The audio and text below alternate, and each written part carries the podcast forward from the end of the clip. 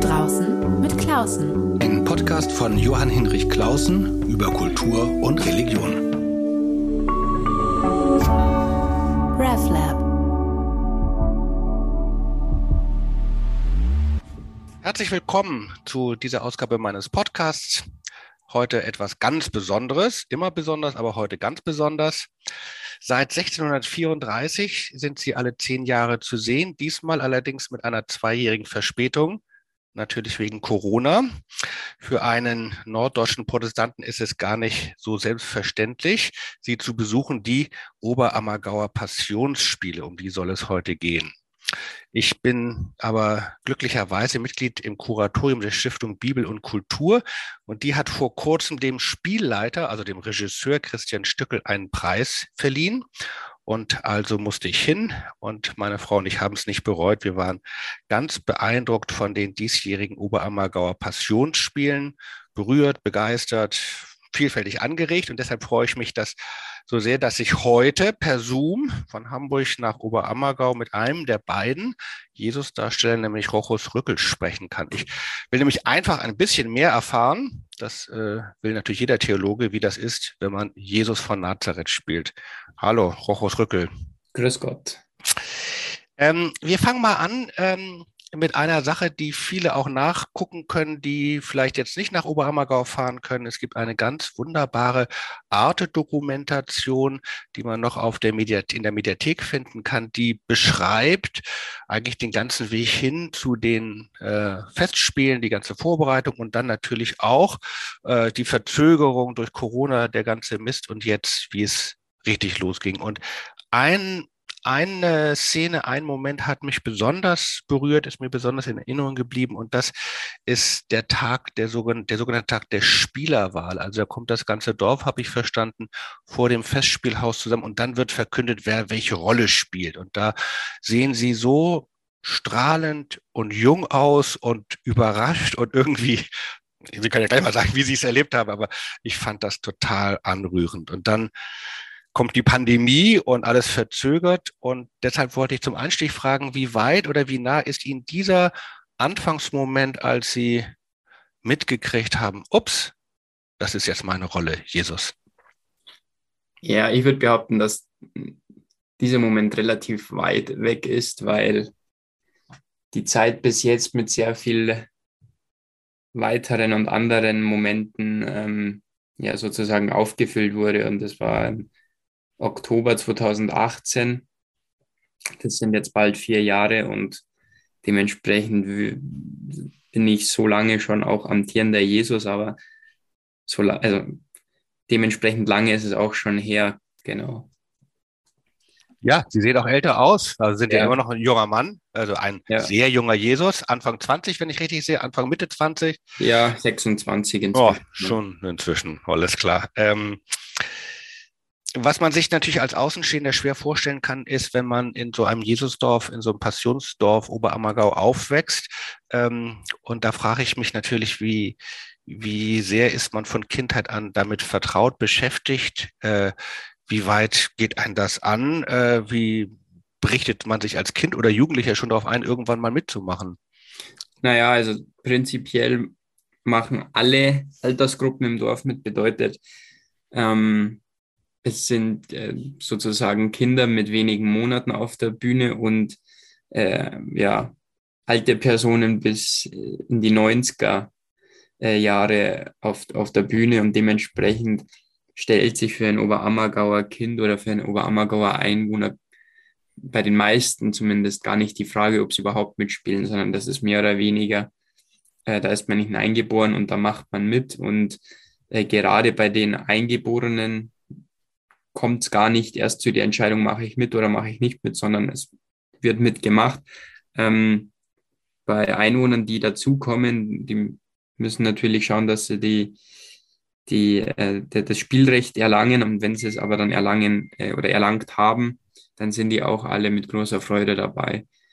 Und ähm, genau, also in der Schule geht es ja dann weiter oder im Kindergarten da, da gibt es während der Passion nur ein Thema und das ist die Passion. Da wird auf dem Pausenhof Passion gespielt, da wird äh, im Unterricht die Passion durchgenommen. Da gibt es Führungen im Passionstheater. Also es ist ein absoluter Ausnahmezustand und ähm, der führt auch dazu, dass eben das Dorf deshalb äh, so was Großes auf die Bühne bringen kann. Finde ich ja sehr schön. Ich versuche mir vorzustellen, wie man als Kind äh, auf dem Schulhof äh, Passion spielt. Ähm, aber das ist natürlich für Außenstehende auch ja was Anrührendes, was fast Utopisches, dass man als Gemeinwesen so etwas zusammen macht und ohne dass man da ewig lange darüber diskutiert, sondern man gehört dazu vor der Bühne und wollen wir nicht vergessen, viele arbeiten ja auch hinter der Bühne oder unter der Bühne im, im Konzert, genau. also im Orchestergraben. Ähm, und bei Ihnen selbst sozusagen diese, dieser Wunsch, dann mal wirklich eine tragende Rolle zu spielen, weil man kriegt ja dann schon mit, was das auch für einen Aufwand bedeutet. Ja, also den Wunsch, den gab es so gesehen eigentlich nie. Ähm, klar hat man sich als Kind gedacht, wie, wie das wäre oder hat sich äh, versucht vorzustellen. Ich würde aber behaupten, dass das ähm, bei mir aus einer anderen Richtung kommt. Wir haben ja zwischen den Passionsspielen äh, in den zehn Jahren machen wir Sommerkultur und in diesen Jahren war ich beim Theaterspielen dabei und da haben wir in erster Linie das Theaterspielen Spaß gemacht. Und ähm, als es dann auf die Passion zuging, wurde einem schon bewusst, dass es wahrscheinlich eine Sprechrolle wird, aber ähm, genau, nicht in der Tragweite und eben auch nicht, dass es der Jesus wird. Den Willem ähm, Tell haben Sie, glaube ich, beim Willem Tell haben Sie mitgespielt, nicht? Oder gar ja, den Willem Tell gespielt? Und Wilhelm Tell war eins von vielen, also Titelrolle in Wilhelm Tell, dann die Geierwalli von Wilhelmine von Hillern habe ich einen Handwerker gespielt, dann in der Pest den Totengräber, das waren alles mehr oder weniger schon Hauptrollen. Bei Kaiser und Galiläa, das ist ein alttestamentarisches Stück, auch einen ja, Extremisten sozusagen. Und das geht dann zurück bis zum Sommernachtstraum und bis Moses. Also ein reiches Werk, eine große Lang ja, obwohl sie eben kein Schauspieler sind, sondern eben ein Student der Luft- und Raumfahrtschifffahrt, richtig?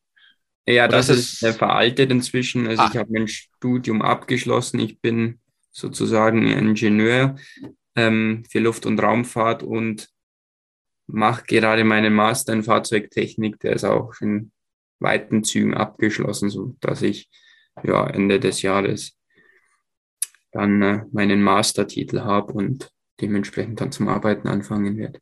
Herzlichen Glückwunsch dafür erstmal. Da hatte ich noch eine, eine veraltete Information. Ja. Ähm, was mich natürlich besonders interessiert, ähm, und da äh, haben wir ja wir und viele andere Christian Stückel vielfach geehrt, äh, weil er als Regisseur es geschafft hat, als Spielleiter das Stück zu modernisieren, auch von problematischen Tendenzen zu befreien, also den antijudaistischen äh, Ressentiments, die man da finden konnte. Und das war, äh, fand ich total interessant, zweimal hatte ich mit ihm äh, die Gelegenheit, darüber zu sprechen. Einmal saß ich mit ihm auf dem Podium. Das war für mich sehr entspannend, weil ich nicht zu reden brauchte, sondern nur zuhören konnte, weil der sprudelt einfach immer so. Total faszinierender Typ. Ähm, aber das war natürlich auch mit viel äh, Konflikten verbunden, also im Dorf äh, so ein Stück, so ein traditionsreiches Stück zu verändern. Haben Sie das als damals ja noch als Jugendlicher, das ist ja ein langer Prozess, das hat ja vor 40 Jahren glaube ich, genau. ja, kann man sagen, 40 Jahren angefangen, also eine wirklich lange Umwälzung, äh, Modernisierung, Veränderung. Haben Sie diese Konflikte äh, selbst mitbekommen oder war das, was die Erwachsenen im Gemeinderat mhm. äh, abgemacht haben unter sich? Also 1990 war der Christian Stückel zum ersten Mal Spielleiter und äh, ab diesem Passionsspiel wurden quasi immer wieder Veränderungen eingebracht. Die wesentlichen waren dann wahrscheinlich auch 2000 und 2010. Ähm, 2020 würde ich sagen, war das allermeiste mehr oder weniger schon ja, erneuert oder aktualisiert auf den aktuellen Stand angepasst. Und ich würde behaupten, dass ich äh, weder als Vierjähriger noch als minus Sechsjähriger und auch als 14-Jähriger sehr wenig davon mitbekommen habe. Und ja. ähm, im, im jetzigen Passionsspiel, klar, merkt man schon, man ist immer noch total darum bemüht, dass es eben ähm, dass die, die alten antisemitischen Inhalte äh, gestrichen werden und dass man da keine ähm, Reibungspunkte mehr erzeugt. Und dementsprechend ist der, die Spielleitung oder im Speziellen auch der Christian immer noch im intensiven Kontakt mit ähm, Rabbiner und, und Theologen, um das Ganze einfach ja, schöner zu machen unterm Strich. Genau, also das hat mich natürlich als, als Theologen interessiert. Sie sind kein äh, Theologe, aber ich bin es halt. Und mich hat natürlich diese ganze Textentwicklung und Darstellung ähm, äh, wirklich fasziniert. Und was ich dabei beeindruckt habe, äh, was, was mich beeindruckt hat, ist eben, dass es jetzt nicht einfach eine, eine Reinigung ist von Dingen, die man nicht mehr haben will, sondern wirklich nochmal ein Zurückgehen zu den Quellen, zu den biblischen Texten, die in den Kontext stellen, also richtig nochmal exegetische Arbeit, ganz intensiv. Und dann ähm, ja so ein paar Grundentscheidungen, die mir als liberalen evangelischen Theologen nicht fremd sind. Das ist sozusagen eine lange Tradition bei uns. Äh, also zum Beispiel eben man geht nochmal richtig neu zurück zu den Quellen. Man stellt jetzt nicht nur die Passion in den Vordergrund, sondern eben auch das Leben Jesu, also seine Predigt, sein Handeln. Man fokussiert sich stark auf den, nicht auf den heiligen Jesus, sondern auf den Fremden, auf den unangepassten, den widerständigen Jesus. Auch eine lange Tradition, den Aufsässigen, der ernst macht mit Gottes und Nächstenliebe und der eben dann für seine Überzeugung eintritt bis in den Tod. Ähm, Sie sind nun kein Theologe, offenkundig nicht, sondern eben ganz anderen Weg gegangen in die Ingenieurswissenschaft. Ähm, zugleich müssen Sie das ja irgendwie spielen und da einen Zugang finden.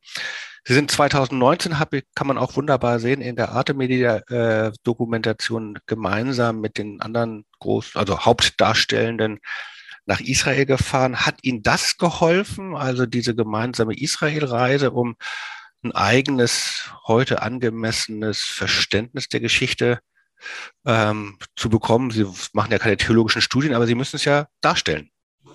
Ja, auf jeden Fall. Also die, die Israel-Reise, die hilft in mehrerlei Hinsicht. Das eine ist eben, dass sich meines Erachtens in Israel in den letzten tausenden Jahren nicht großartig verändert hat. Ähm, die Welten äh, ja, kommen da zusammen, die, die verschiedenen Religionen, es geht ab, es, es ist immer hitzig, es, ist, es gibt immer, immer Reibung, es, es ist immer was los.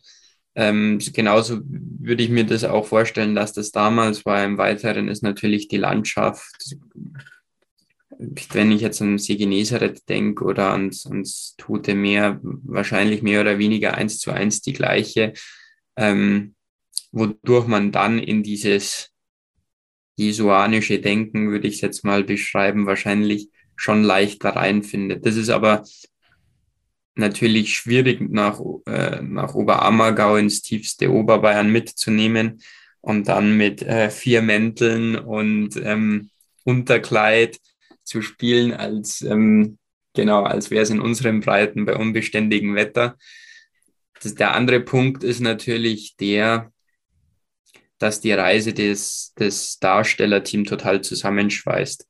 Man seine Mitspieler kennenlernt, dass ähm, man in den Gesprächsrunden wirklich ähm, ja zusammen vielleicht auch ein Jesusbild erarbeitet und oder, oder Situationen erarbeitet und die, die, die schaffen dann schon viel Klarheit und führen zu einem wahrscheinlich objektiveren Jesusbild, weil eben viele ihre Gedanken öffnen können. Ja, ich fand das eben, äh, man merkt, dass, also einerseits habe ich natürlich als Theologe geguckt, wo kommt welcher Text, welche Stelle vor und fand das wahnsinnig klug und intelligent gemacht und dann aber eben auch vor allem intensiv gespielt, auch intensiv da, wo einem Jesus fremd wird. Das äh, ist ganz lustig, ein, ein Bekannter war da und war so ein bisschen überschrocken und äh, Freunde sagten, die auch mit ihm waren, die fanden Jesus sogar ein bisschen unsympathisch. Das fand ich ganz lustig, weil ich, weil ich eigentlich dieses äh, rebellische, äh, das ist ja so ein ein großer Aspekt, einfach sehr intensiv und, und auch nachvollziehbar vorgestellt äh, und dargestellt fand von Ihnen. Gemütlich war er nicht. Nee. Also das ist meine Überzeugung. Ähm, in der Gemütlichkeit liegt ja wahrscheinlich auch wenig Veränderung. Und äh, genau das war es ja, was er wollte. Er wollte verändern, er wollte die Missstände aufdecken und sozusagen extrahieren, dass sie klar werden, dass, dass, dass die Leute umdenken. Und äh, das geht meines Erachtens auch nur mit einer gewissen Schärfe. Ja. Ich habe vor allem, auch vor, vor zwei Jahren mal mit einem Schauspieler länger gesprochen, der einen ganz anderen Text machen musste und mit dem mir beschrieben hat, wie schwer es ist, eine Sprache, die man da so im Textbuch hat und äh, nicht nur auswendig zu lernen, sondern sie in den Mund und sie in den Körper zu bekommen. Ich fand das ganz interessantes Bild. Man muss die, den Text, ich, als Laie denkt man, man lernt das auswendig, aber man muss es ja wirklich in den Körper hineinbekommen. Und wie ist das denn bei Ihnen? Das sind ja auch fremde Texte, erstmal abständig. Äh, wie stellt man sich das vor? Auch in der Probenarbeit, das sozusagen ja. sich selber richtig reinzukriegen. Also das ist ja letztlich ist das ja nur abhängig von der Probenarbeit und da kann ich nur sagen, die war sehr intensiv. Ähm, zu Beginn einer jeden Szene redet man eigentlich erstmal über die Situation. Was, was hat, was war die Situation? Warum äh, sagt er das, was er sagt, um es verstehen zu können? Und in dem Moment, wenn man Situationen versteht, und den Hintergrund weiß, ähm, in dem Moment bekommt man es dann wahrscheinlich auch sozusagen in den Körper. Mhm.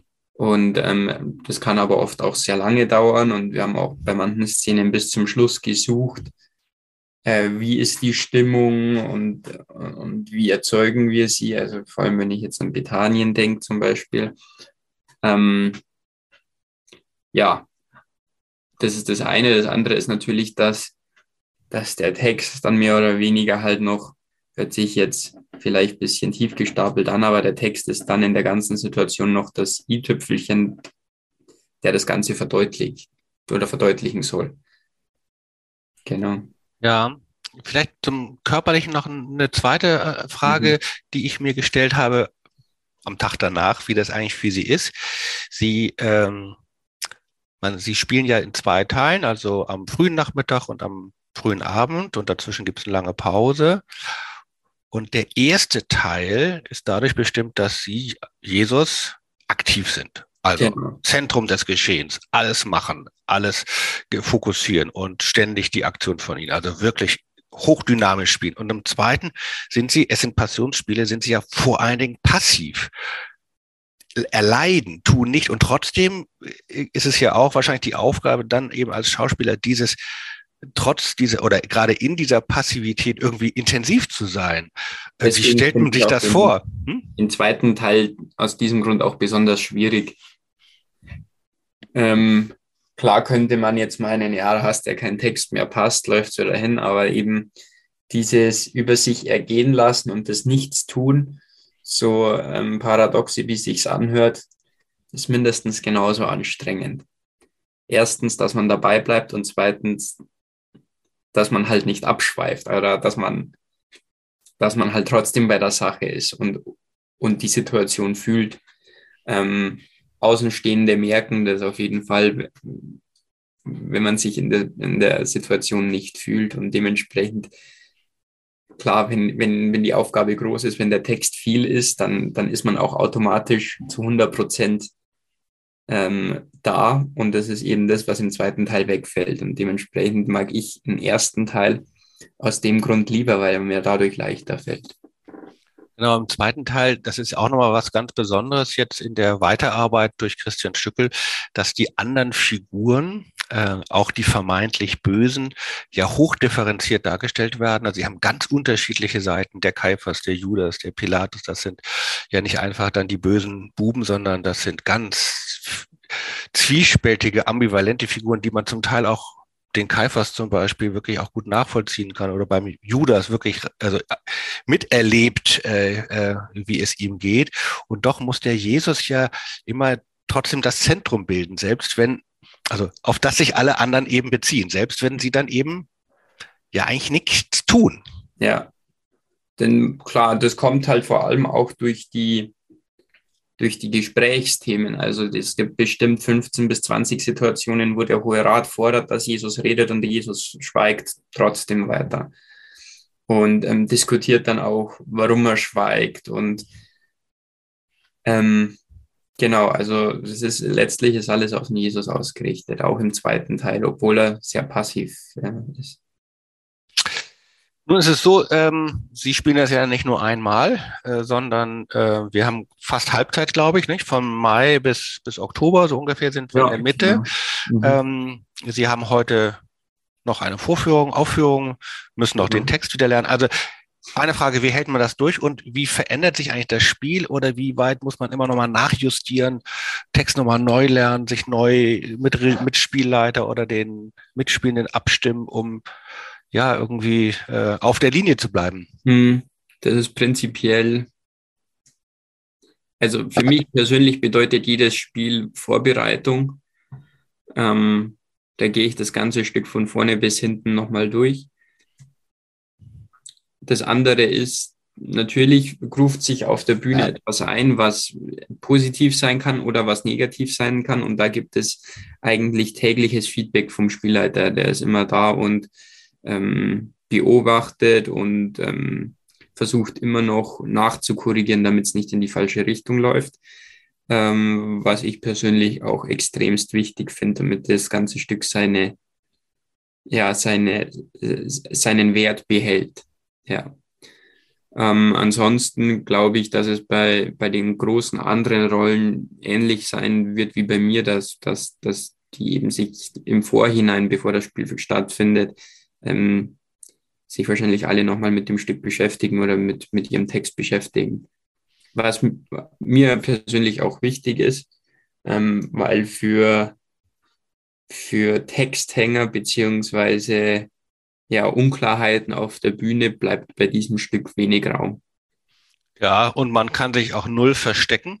Ja. Also bei der Bühne und dem Publikum, das äh, ist zu sehen. Eine Frage, Ihr Hauptkollege, der ist ja derjenige, den Sie gar nicht immer sehen, weil Sie immer abwechselnd genau. spielen. Also Sie haben ja Doppelbesetzung, ja. der Frederik Mayet. Ähm, ja.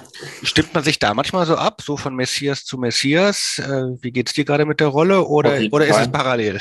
Auf jeden Fall. Ähm, ich würde sagen, wir sind da immer im regen Austausch und ähm, klar, es gibt die ein oder andere technische Herausforderung im Stück, über die wir uns ab und zu unterhalten und ja, aber generell würde ich sagen, ist, äh, ist auch ein hoher Grad an Kommunikation unter den Leuten im Theater sehr wichtig, dass es, dass es einfach gut, gut bleibt.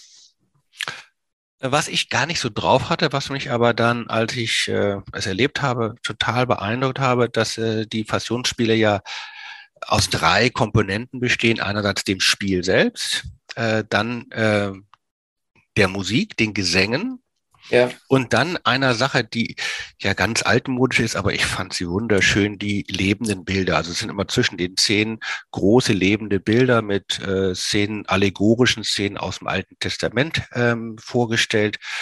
Ähm, das gibt, wenn alles drei zusammenkommt, für die Zuschauer einen, einen überwältigenden und sehr vielschichtigen Eindruck. Kriegt man das als Schauspieler eigentlich selber auch mit oder ist man dann wirklich in dieser einen, in dieser einen Linie, nämlich dem Spiel und konzentriert sich ganz darauf? Also klar, von den Musikstücken bekommt man schon viel mit. Ähm, von den lebenden Bildern bekommt man als Darsteller nichts mit, weil wenn die Bilder gezeigt werden, ist kein Darsteller auf der Bühne. Ich würde aber behaupten, wir Darsteller, wir bekommen halt von den lebenden Bildern insofern viel mit, als dass die Bühnenbildner oder die, diejenigen, die hinter der Bühne die lebenden Bilder aufbauen und die Kulissen schieben, ähm, dass das Ganze natürlich mit einer gewissen Lautstärke verbunden ist. Genau, aber sonst mehr eigentlich nicht. Mhm. Ähm, je länger das Stück ging, umso mehr habe ich mich gefragt, wie machen die das eigentlich mit der Kreuzigung? Also ich war innerlich darauf vorbereitet, ich kenne die Geschichte, aber ich muss sagen, ich war dann doch äh, erschrocken, erschüttert, auch schockiert über die Massivität äh, der Darstellung. Also es ist jetzt nicht so wie bei diesem schrecklichen Mel Gibson-Film. Kennen Sie den? Äh, dieser das schreckliche.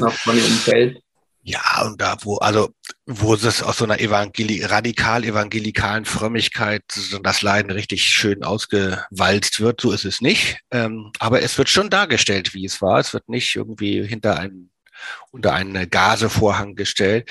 Ähm, und mir kamen allerlei Assoziationen natürlich jetzt nicht nur zu damals, sondern eben auch zu Gewalt, auch religiös motivierter und politisch motivierter Gewalt heute. Ähm, Sie müssen das ja jedes Mal über sich ergehen lassen, tatsächlich wirklich an ein Kreuz angebunden werden. Das wird aufgerichtet, trotz aller Theatertechnik, die es da gibt, stelle ich mir schon vor, dass es, ups, ein Moment, der kein Mal an einem irgendwie so vorübergeht. Wie, wie erleben Sie das? Die ganze Kreuzigungssituation ist ähm, sehr speziell. Ich würde jetzt nicht sagen, dass sie, ähm, ich würde nicht sagen, dass sie abschreckend ist, aber durchaus unangenehm und ähm, ja, man muss schon sehr genau, äh, also es ist schon immer gut, dass man sich darauf äh, vorbereitet und weiß, um was es geht, weil eben, wie Sie gerade schon gesagt haben, dieses diese, diese Brutalität, die da durchkommt, klar ist man sich bewusst, dass die Leute, die einem da sozusagen hinschlagen, das sind auch äh, Freunde von mir und mit denen habe ich davor dann hinter oder davor oder danach hinter der Bühne dann noch regen Austausch. Natürlich redet man dann jetzt nicht vielleicht über die Kreuzigung, sondern über andere private Themen, wodurch das Ganze entschärft wird. Aber nichtsdestotrotz ist das äh, dieser ausgesetzte Moment auf der Höhe vor allen vor den 5000 Menschen im Publikum und den hunderten Darstellern auf der Bühne ein sehr intensiver, der, ich würde sagen, insgesamt schon vielleicht auch so ein bisschen, ja, so ein bisschen abschreckend oder so, so, so mhm. ist. Ähm, umso wichtiger ist es dann, dass man dann im Nachhinein äh, genau sich noch auf andere Gedanken bringt. Ich muss allerdings sagen, dass ähm, die Szene, die mich am meisten berührte, also ganz viele haben mich beeindruckt, überrascht, angesprochen, aber diejenige, die ich sozusagen als besonders intensiv erlebt habe, eine ganz andere ist, nämlich das ist eine Szene aus dem ersten Teil, als Jesus die Torah-Rolle hochhält. Mhm. Ja? Ne? Ja. Und die Jünger singen dann das Schma Israel. Nicht nur die Jünger, sondern das ganze Volk? Alle, alle, alle, alle vom Volk und auch der Hohe Rat und genau, also es, die ganze Bühne singt das Schma Israel, egal, äh, egal ob es Verbündete oder Gegner sind. Und das fand ich eben ähm, genau das, ähm, total beeindruckend. Natürlich weiß man, hat das gelernt im Studium, ich habe das sogar schon in der, im Gymnasium, im Religionsunterricht gelernt, dass Jesus kein Christ war, sondern ein Jude. Ja, weiß, man, weiß man irgendwie so abstrakt. Aber in dieser Szene wird das so deutlich ähm, und äh, dass eben alle sich unter diesen alten ähm, alttestamentlichen Text stellen, ihn wunderbar zusammen singen. Jesus sozusagen dann in der Zentralstelle die, dieses Erbe hochhält, obwohl dann vorher und nachher natürlich ganz viel bis zum Tod eben erbittert darüber gestritten ist, was ist denn eigentlich der richtige Weg? Äh, das hat mich, fand ich großartig.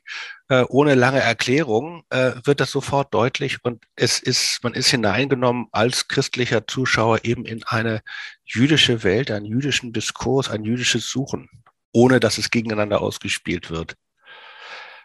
Gibt es für Sie selber so eine Szene, wo Sie sagen, auf die gucke ich immer besonders, äh, auf die warte ich besonders, von der erschließt sich mir mein Spiel oder ist es eigentlich dann doch eher das Ganze als Aufgabe, was Sie vor sich haben?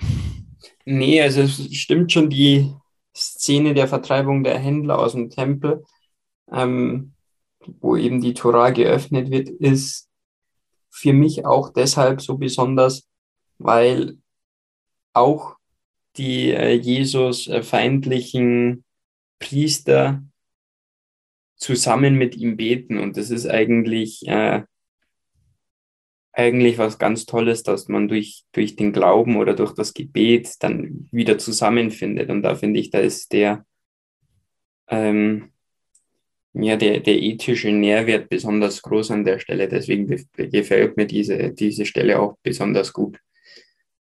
Genau, alle Unterschiede werden nochmal relativiert. Und, nach, nach diesem Gebet merkt man auch förmlich, wie alle viel entspannter sind. Und, und das, das ist eigentlich, äh, finde ich, ein total toller Moment. Hm. Und ich finde natürlich, ähm, ja, von dieser Passage, äh, Stelle aus kann man natürlich auch nochmal äh, andere äh, jüdische Figuren, also den Kaiphas in seiner äh, Zweideutigkeit besser verstehen. Man kann den Nikodemus besser verstehen. Ähm, Herodes bleibt trotzdem ein schrecklicher Klapskali, ähm, aber eben einige andere werden eben doch sehr viel vielschichtiger wahrgenommen. Mhm. Ähm, neben der, ich bekomme so langsam mal zum Ende, ähm, aber ein bisschen habe ich noch was. Aber äh, ein Aspekt, der mir wichtig ist, da muss ich allerdings aufpassen, ob ich das vielleicht noch idealisiere oder nicht idealisiere. Das ist ja ein religiöses Stück, aber es hat natürlich auch irgendwie, ist es auch äh, ein schönes soziales Hoffnungszeichen, dass eine ganze, ein ganzes Dorf, ein ganzes Gemeinwesen, gerade nach dieser ganzen Isolierung und Zwangsindividualisierung als Gemeinschaft etwas gemeinsam macht über die Grenzen des Alters hinaus. Der und die Herkünfte sind ja auch durchaus inzwischen unterschiedlich in Oberammergau.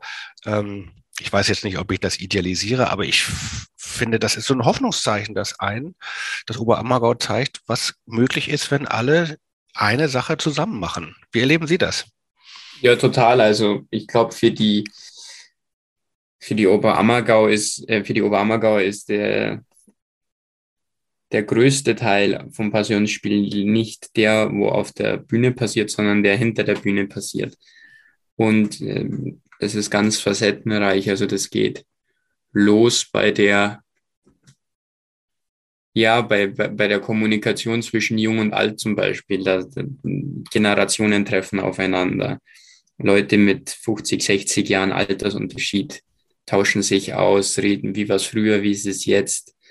Ähm, natürlich gibt es die ein oder andere Veranstaltung, die, die ihre also wie zum, wie zum Beispiel Römer, Rottler, Feste, die, wo dann, wo dann einfach miteinander auch, ähm, wo man miteinander Spaß hat und ähm, sich freut, dass man miteinander was auf die Bühne bringt. Ich würde behaupten, das ganze Stück schweißt das Dorf immer wieder auch zusammen, alle zehn Jahre, obwohl, obwohl es mit viel kontroverser Diskussion und und äh, vielleicht manchmal auch Streit verbunden ist, unterm Strich bleibt, glaube ich, schon stehen, dass man danach äh, sich besser kennt und dadurch auch besser versteht und dadurch die allgemeine Stimmung auch besser ist.